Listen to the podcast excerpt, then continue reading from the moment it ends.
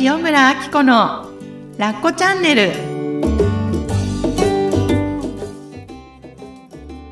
ラッコチャンネルは他人の価値観から自由になってあなたらしく心豊かに過ごす方法をお伝えする番組です。こんにちは塩村あき子です。こんにちは、小ラボの岡田です。岡田さんよろしくお願いします。よろしくお願いします。今回もあの、はい。前回に引き続き、はい。いろいろとメッセージ届いてますよね。はい、本当に皆さんありがとうございます。本当にラッコチャンネルって、はい。あの、リスナーさんからのメッセージ多いですよね。いや、本当にありがたくうて、ん。あの、ワークショップもね、リスナーさんたちがすごく参加してくださるし、こう、LINE とかメール、あの、メルマガにも、ラッコチャンネルを聞いて、なんかこんなこと感じましたとか、うん。本当に、あの、コミュニケーション、反応してくださる方が多くてね。で、そうするとね、私の心がなんかね、輝くんですよね。なんか誰かの心に触れられたとうか、ん。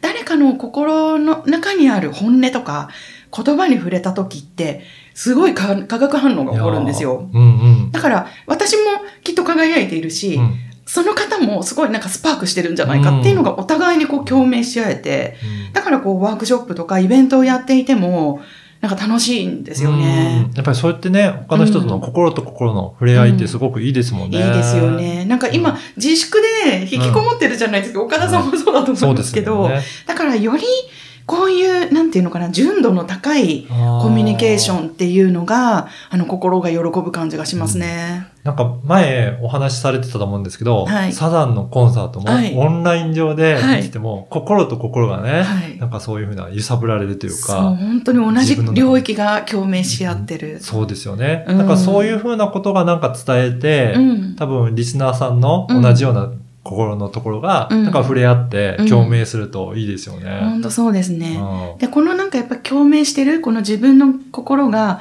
わーってスパークしてる感じが、まさにうん。私が言ってる、こう自分を照らしてくれる光なんですよね、これが。うん感情が湧いてくると、この源泉にはい。なんか意識を向けてみると、はい。これすごいよくわかるんですよね。うん。ね。私喜んでるとうか、んうん。負の感情でも怒ってるとか、あ、はい。そこを照らしていくってことですね。こ、そこですねう。んすごい、そこから自分自身がまた、なんていうのかな、表現とか生きていく栄養をもらえる。うんうん、それをもうずっと伝えていきたいと思ってます。今日もそんなはい中でいろいろお便り来てるので、ありごがとうございます紹介したいと思います。はい。はい。まず一人目は、マキさんですね。はい、マキさん、はいありがとありがとうございます。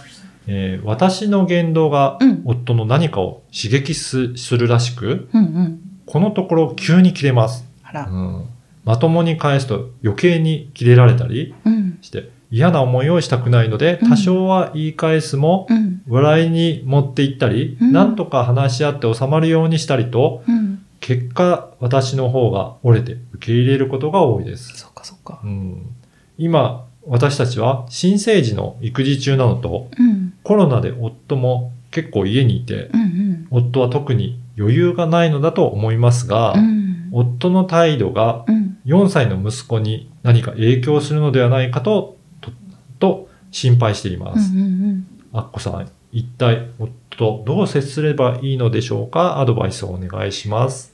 ということですね。はーい。まきちゃん、ありがとうございます。はい。そうか、そうか、そうか。うん旦那さんが急に切れる。うん。自分の言動が何かを刺激しているらしいと。うんそこまではわかる。うん。うん。うん。で、このまともに返すと余計に切れられるって、なんかあの前回正論言うとずるいって言われたっていう、ねあの、岡田さんご夫婦のやりとりをちょっと思い出したんですけど、うんうん。なんか、あのーまず第一印象として、このご相談から感じたことは、まさにそれで、うん。旦那さんは別に正論が欲しいわけじゃなくて、俺だってやってるんだよっていうのを分かってほしいのかなっうん、て思ったんですけど、ちょっとこのマキちゃんにね、あの、彼はどういうふうに切れるの？っていう、はこれどんな言葉を言ってるの？っていうのをちょっと聞いてみたんですようん、ね。で、えっ、と、はじ、はじめは落ち着いて話し合っていても、前置きなく急に大きな声で怒りをぶつけてくる。はい。で、ヒートアップした時の決め台詞が、俺だってやっとるわ、あ、やっとるわなっちゃった、やってるわ、やってきたわ、とか、えーあとは、俺がどんな気持ちか考えたことがあるのかなど。うん。あと、えっ、と、自分のことを決めつけてきたりとか、うんまきちゃんのこと、うん。過去のことを持ち出してくるなんてこともあります。えー、もともと優しい人でもあり、うん。こういうふうにちょっとモラハラっぽくなるのは、多分自分に対してだけなんですうんっていうことでした。そうなんですうね。んうん。ね、まさにこう、あ、俺だってやってるわ、そうかそうかそうか。多分そこを見てもらえたら、うんうん彼はなんか前に進めるのかなっていうふうなのは、はい。なんかまず第一印象として思いました。うんうん。ちなみに、あのーまあこれ旦那さんの言動に悩んでるんですけど、岡田さん、夫の立場として、うんこのまきちゃんの旦那さんの気持ちってわかるとこありますか？そうですね。結構大変なんだと思いますね。うん新生児の育児中とか、うんうんうんやっぱりね、ちっちゃい赤ちゃんいたりとか、うんそのね、4歳の息子さん、ね、うんお子さんもまだちっちゃくていますし、うん。あと、家、コロナでね、自粛でうんずっと家にいなきゃいけない。まあ今までとの環境も違いますし、うん。そうすると結構、うん。なんかいっぱいいっぱいというか、あんまり余裕がない状態になると、うん。まあそれだけでもなんかイライラしてきたりとかするのかなっていう、なんかそんな感じ、よくわかる気がしますよね。そっか。そうですよね。まきちゃんも書いてるあの、余裕がないとは思いますがってうん。書いてるもんね。だからそうすると、本当うん普段は優しくても、もうピリピリした状態で、なんかちょっと気にならない、気に、自分と 意にそぐわないようなことが、うんなんか来ると、うんバーンと反応しちゃうたくなるとか、まああるのかもしれないですね。最近の心の状態が、その穏やかでなぎの状態っていうよりかは、ちょっとやっぱ負荷、ストレスがかかってピリピリした状態だからこそ、この奥さんのちょっと何気ない言動に、あんなって、みたいな、ちょっとファイティングポーズが出るみたいな感じ。じになるのかもしれないですね。うんそっかそっか。そういう時ってどうしたらいいんですかね岡田さんなんか思いつくことありますか？これ、私が感じた時は、うん。あれですね、あの、子供もそういった時あるかなと思ってて、うん。だから、うん。なんか、突然切れるというか、ん。わーってなった時って、うん。多分余裕がないんですね。うん。だから、しっかりと話を聞いて、なんか何が、ううんん、今どうなったのかっていうところを、うん。なんか把握してうん。認めてあげる。なんか余裕がないところがちょっと問題だと思うので、うん。私は結構余裕は何に対しても必要なのかなと思っていて、心の余裕もそうですし、うん時間的な余裕とか、うん。あと経済的なお金の余裕とか、うん、何でもそれがいっぱいいっぱいだと、本当にピリピリとした状態になるのかな。余裕っていろんなカテゴリーであるとありますね。ありますよね。そっかそっかそっか。だから心の余裕もあると思ってて、うん今自分がもう精神的にいっぱいいっぱいだと、うん。人の気を、うん、あの、気をかけたりとかすることもできないでし。きないですよね。うん。だからそういうところでどうやったら落ち着いていくんだろうなっていうのが、うん。まあ自分で考えればそうですけど、うんいいんですけど、うんまあそこをいろいろサポートしてもらえると、うんちょっと落ち着くのかなっていう気もしますけどね。なるほどね。うん、どうですかね、アッコさんは。そうですね。そうそう。まさに、私も、そっかそっか、余裕っていうところは、うん。なんか盲点だった気がするので、はいはい。確かにあの、岡田さんとね、こうやっていろやらせていただいて、やっぱり確かに岡田さんってすごい余裕って大事にされてるんですよ。前もおっしゃってた、なんかスケジュールを決めるときとかも、あの、あんまりこう、わーってうん。感じには自分で持っていかないようにするとか、あ、すごいやっぱ大事だなってうん。思って私も参考にしているんですよね。で、ねえコロナでリモートでお家にいて、多分そこでもストレスなのに、えっ、と、新生児ちゃんがいて、うん、うんそうで、ね。お兄ちゃんもいて、で、あの、私、夫婦の転換期でもあるんだろうなと思ってるんですね。はい。あの、岡田さんもきっとそういうところって通ってこられたんじゃないかなと思うんですけど、まあ夫婦二人の関係の時と、子供が一人増え、うん二人増えとかってなってくると、夫婦の関係性ってちょっとずつやっぱ変わってくるんじゃないかなと思うんですね。そうですね。うん。うん。なんか、あの、その変換期には、やっぱりちょっとした圧力とか、分かり合えない、なんていうのかな、時期っていうのはすごいあるんじゃないかと思って。はいあの、私自身もう、ん。付き合ってるところからうん結婚に移るのって、うんあんまり変化を感じなかったんですよね。はい。うん。あの、どちらかというと、すごく変化感じたのは、うんやっぱり子供生まれて、うん。そこで家族が増えた時が、なんか大きく変わったなっていう感じがしますね。生活自体も、うんやっぱり赤ちゃん中心になってくるので、うん。今まで大人だけの生活からうん。子供が入ってくると、うんやっぱり大きく変わるので、そうすると、お互いの関係性だったりとか、うん生活のスタイルとかも大きく変わるので、やっぱりストレスにはなりやすいのかなっていう気もしますよね。ねうんあのーそう。でね、それって、夫婦お互いが、お互いの状況を分かりながら進んでないじゃないですか。そうですよね。はいやっぱり、あの、結婚、よくね、言うのがね、そう、まきちゃんは、あの、実はあの、私のパートナーシップの講座にも来てくれたことがあって、はいで、このメール実はもっと長かったんですよ。はいはいで、なんか、あの、前置きにね、あっこさん、パートナーシップの講座出たのにごめんね、みたいな、こんなこと聞いちゃって、みたいな、なんかことがあって、いやいや、全然大丈夫で、もうこれ今必要で起こってることなんだからと思って、あの、お聞きしてるんですけど、あの、本当に、結婚して、どんなに仲いい夫婦だったとしても、結婚している中身は、それぞれ一人の人生と一人の人生があるんですよ。。うんうんで、このご相談を読ませていただいたときに、お互いの人生がそこに二つあるってことは、まきちゃんも多分お母さんとして自分の人生どういうふうに進んでいったらいいのかっていうのを今模索しながらうん子供を育てて、旦那さんとも協力し合いながらってやってるし、旦那さんは旦那さんで、またご自分の成長をその環境の中でどうやって進んでいったらいいかっていうのを模索してるとこだと思うんですね。で、それをやってるからお互い圧力もあるし、分かり合えないことも出てくる。それは進み方がお互い違うから、うん同じ結婚生活をしていたとしても。うんだから、あの、マキさんね、ここ、ここ、あの、ちょっと、あの、この前のやりとりで、あの、旦那さんが切れるんだけど、一抜けたをすることに最近はしてますって書いてたんですね。はい。要は、今まで売られた喧嘩は買ってたらしいんですよ。あまあ、そう言うとちょっとあの、攻撃的かもしれないけど、言われたらちゃんと言い返す。まあ、要は、ら論理的にというかね、はい正論だった部部分もあるかもしれないんですけど、あの、まともに返してたと。けど、今は、旦那さんはすごい怒って、なんかこうイライラしてるんだけど、とりあえず自分はそこから出てみるっていうことをしてますって。で、私はそれすごいいいと思っていて、あのね、旦那さんにもやらせてあげる、それを。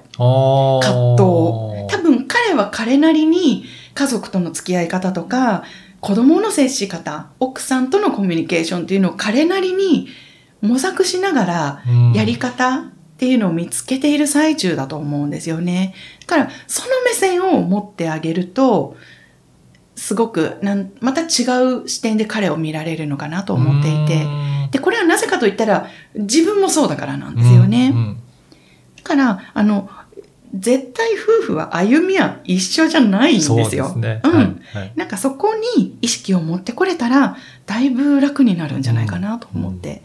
で、またなんかね、こう、お子さんも成長していって、どこかのタイミングで二人の足並みがね、こう、奇跡的に揃うことってあるんですよ。はいで、またこう、バラバラになって、うんあって、みたいな、うんその、何、螺旋の繰り返しだと思うんですよね。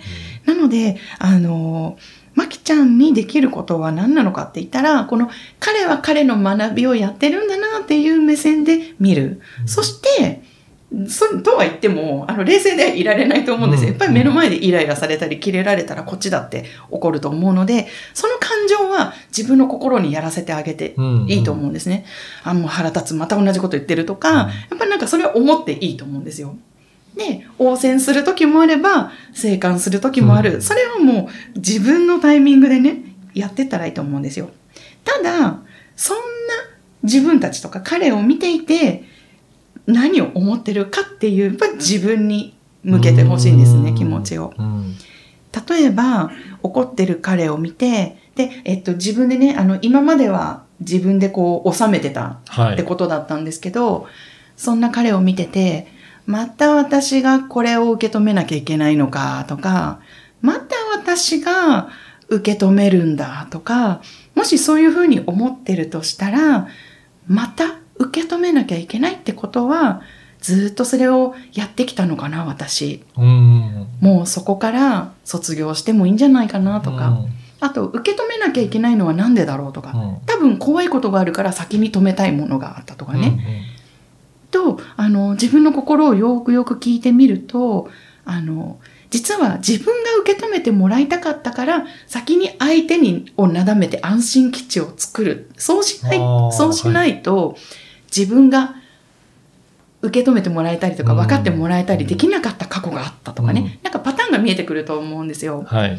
なので、やっぱり基本的には、相手がどういう状況とか何を言ってても自分がどう感じるかうん。っていうのに、あのやっぱり光を当ててあげると、そこもやっぱり自分ですね。自。分なんですよね。うんもうほんととことん。うん。で、まあなんかそういうのはね、あの、育児中だとめんどくさいじゃないですか。自分の心を向き合うとか。はいだからね、そんなむ難しく考えなくていいですよ。思い出した頃にもう一回このラッコチャンネルうん聞いてもらえると、あ、そういうことかみたいなね。うん。わかると思うのでね。うん。で、あと、あのーそう、息子さんのこともね、気にかかったりとかされてるんですけど、大丈夫。うん。うん。ね。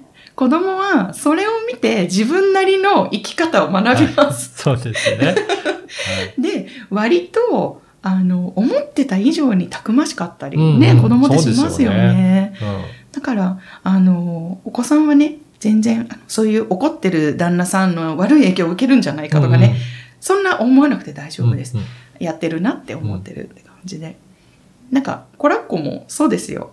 なんか私は感情は大事と思ってるから、結構こう、やっぱりなんか言ったりとかすることあるんですけど、コラッコにやばいな。やっぱり私もなんか言っても変な影響になっちゃったらどうしようって思うことあるんですけど、すごいですよ。なんか、パパ、ママがこう言ってるんだからとか言って、怒る私をはい否定っていうかね、なんかこう、嫌に思ってるんじゃないかと思ってたら、分かってあげないパパが悪いみたいなこと言ってるから、えーすごいと思って。すごいですね。なんか、悟ってる感じですね。そうなんですよ。だから逆に、私は、あの、カピバラさんのフォローに回るというか、はい。コラコくんいいんだよ。これは、まうんうんママとパパがお話し合いの中でこうやって言ってるだけなんだけど、パパはこういう気持ちがあるからこうなったと思うみたいな。だから、あの、こうやってお互い話し合えばいいんだよみたいなことをちょっとフォローしようかなっていう、う切れっぱなしではちょっと良くないかなと えー、すごいですねすごいですよねしっかりしてますね。ね、なんかね、そんなこと全然誰も教えたことないのに、う勝手に、ね、あ、ないですか？お子さんも。んそんなこと教えてないのによく、あみたいな。そうですね。もう最近は、うんあのーもう本当に大きくなってきたので、うん。本当に自分でいろいろ考えてやってるんだなっていうのはありますよね。ううんん。だからなんか、そう思うと、うんなんか結構任しちゃって、うん。子供は子供で、うん。もう本当に一人の、そうそう。もう自覚があって、うん。人間なので、うん。もうその子の思うようにっていうか、うん。やっても全然、うん、大丈夫じゃないかなと思いますけどね。ね、うん。そう、それってまさにさっきの結婚生活の中に一人と一人の人生があるっていうのと同じで、家庭の中に、やっぱり子供のことって同化しやすいじゃないですか、うん。うん親は。そうですよね。けどやっぱりそこに子供の人生も一つあって、っていうふうに、まあなんか自立、それぞれが自立した人生を送ってて、そう。たまたま一緒に暮らしてるぐらいのはい。視点が、あのいいのかなって。う、ん。うん巻き心が巻き込まれにくくなるっていうかね。そうですね。う。うんん。だからよく言うのが、うん。洗濯機を、洗濯機の中で洗濯物がぐるぐる回ってるじゃないですか。はいで、洗濯物になるんじゃなくて、上から洗濯機を眺めてる視点を持つと、あの、自分の心がね、わさわさしてイライラしてても、すごく冷静に、あの、その自分と相、そして相手と付き合えるよっていうのをお伝えしているので、よかったらね参考にしてみてください。はい。はい。マキさうんん、ぜひ、はい。はい、参考にしていただければと思います。はい、ありがとうございあります。がとうございます。はい。じゃあもう一人の方ご紹介したいと思います。はい。まゆみさんです。はい。あっこさん、こんにちは。こんにちは、まゆみさん。はい。私も質問させてください。はいということで、はいえー日本語学校のママに、前まで仲良くしてたのに、うん今では嫌味や意地悪言ってくるような人がいて、うん。でも普通に接してはくるけど、うん。私に向けられた言葉たちがうん。私に対して意識した言葉だなーっていうのが丸分かり。うん。彼女は、ああ、誰か分かんなかったとか、いたんだという類のものを、えーぼやいてきます。うん。で、それ言われても私はとっさに言い返すことができないのが、うんまあ悔しくて悔しくて。うんうんうん。わかる。うんいつまでも、えームカムカ、悶々しています。うん。えーその時点では嫌味とか悪意とかとしては分からず、うんうんでも心は何かを捉えていたから一瞬、はてな、とはなるけど言えないみたいな、うんうんうんとっさに言い返せるようになりたいです。うん。あわかるわかる。うんこういう雑魚人間相手に空の根も出ないようないい方法があるなら知りたいです。よろしくお願いします。ということですが。はーい。あかりがすかね、ございこれは。ます。はい怒ってますね、ま怒ってます。ね、なんか。はい。日本語学校ということで、あのー、海外にね、あうんのー、住まわれてる方で、はい。まあ、なんか特殊な環境ではありますよね。ややっぱりこう、付き合いが、ゆやっぱり日本で暮らしているよりも狭くなっている中で、お子さんのね、通われてる学校の親御さんたちと付き合わなきゃいけないって、なんかそういうね、制限された環境の中ですごく頑張られてるんじゃないかなって思います。うん。ううん。ん。あの、言い返せない。めっちゃわかります。私もそれで。で、あの、まゆみさんも書かれてるんですけど、その時は全然わかんないですよ。嫌味とか悪意が込められてるっていうのは。で、後になって、全然関係ないところで、しばらく経ってから、あれ？そういえばあの時言われてたのってなる、ほど。私ってもしかして、なんかこう思われてるのかなとか、馬鹿にされてるのかなとか、はい。岡田さんどうですか？そういう経験ってありますか？あの、あんまりそこは気にならないですね。うなんだ。だからそれも前回、前回、あの、の話に近づいて、はい。余裕だと思うんですよね。うん。だから自分自身にうん。余裕があって、まあ上とか下とかないですけど、うんまあちょっと優位な立つように思ってれば、うんうん別に相手が言ったとして、うん。まあ、はいはいっていう感じで入れるかと思うので、うんなんかその辺も心の、なんか余裕があると、あんま気にならないかもしれないです。か今日のキーワード余裕ですよね。はい。確かに、そうそうそう。あのね、まゆみさんのお便りで思ったのが、あのー私は馬鹿にされてるっていう、こううんやっぱりなんかセルフイメージが、はい。こう、こう、ゼロポイントがあるとしたら、ちょっとその下に置いてしまってるのかなっていうのはありますよね。だから、そういう相手が見えたときに、なんかこう、過剰反応してしまう。うん。で、相手の優位に立ててる。例えば自分の子供が、なんか、なんかもうママ嫌だとか、バーカとか言ってきたとしたら、そんな気にうんならない。うんうんはいはいっうて、んやっぱりなんかそういう風になれるんじゃないかなと思うんですよね。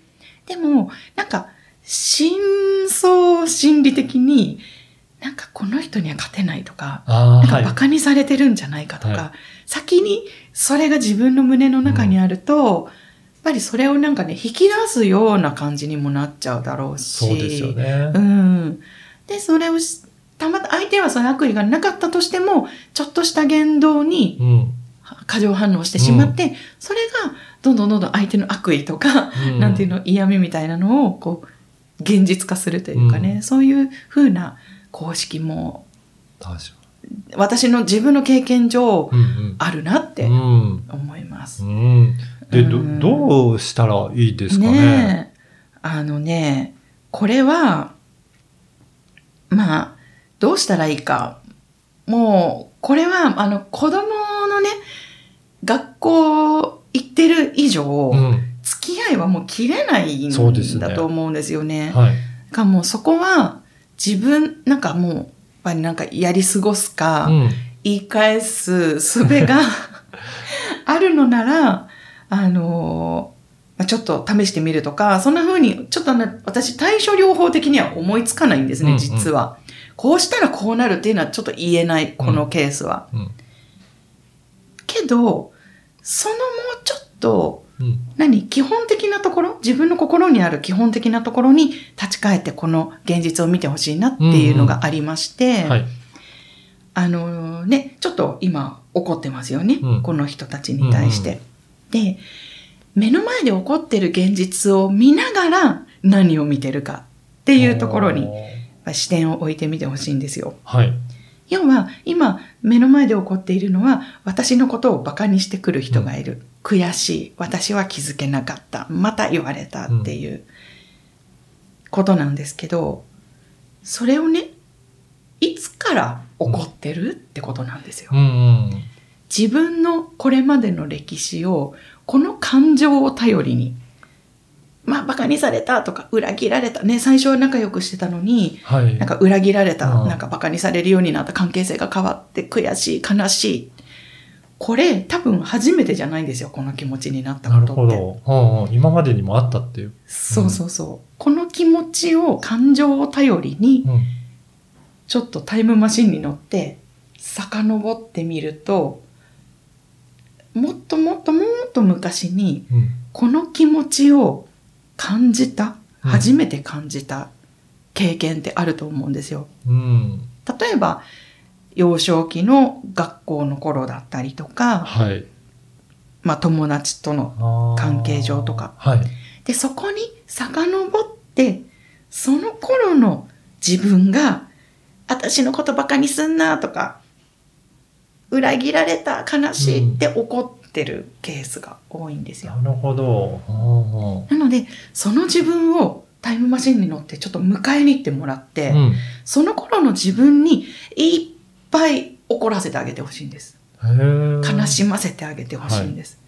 なんか本当は仲良くしたかったのにこうされた、ああされたって分かってもらえなかった、その悲しみをいっぱいいっぱいあの頃の自分に喋らせてあげる。うんうんで、これも前も言ったんですけど、ノートにブワーって書いたりとか、はいやっぱり言葉にしてアウトプットする。